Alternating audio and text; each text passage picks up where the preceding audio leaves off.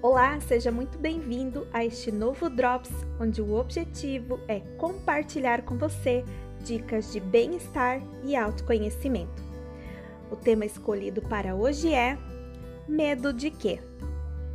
Todo ser humano tem medo, e o medo faz parte da evolução humana e está relacionado com o nosso instinto de sobrevivência. Até aí nada de novo, certo? Se observarmos bem, perceberemos que os nossos medos geralmente surgem de três vertentes: medo de perder, medo do processo e medo do fracasso. Alguns desses medos são reais, ou seja, indicam possibilidades reais de perigo. Outros são irracionais.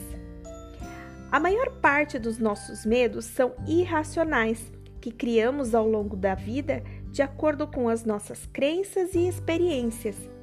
Esses medos podem ser trabalhados e tratados, uma vez que a sua origem é um produto da nossa mente diante de determinadas situações e circunstâncias.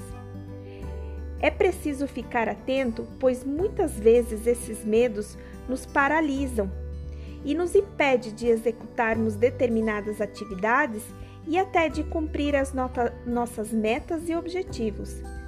Quem nunca se pegou em uma situação de, por exemplo, suar frio, gelar mãos e pés, perder a voz, quase parar de respirar, chegar até a porta e recuar diante a iminência de enfrentar determinadas tarefas ou situações?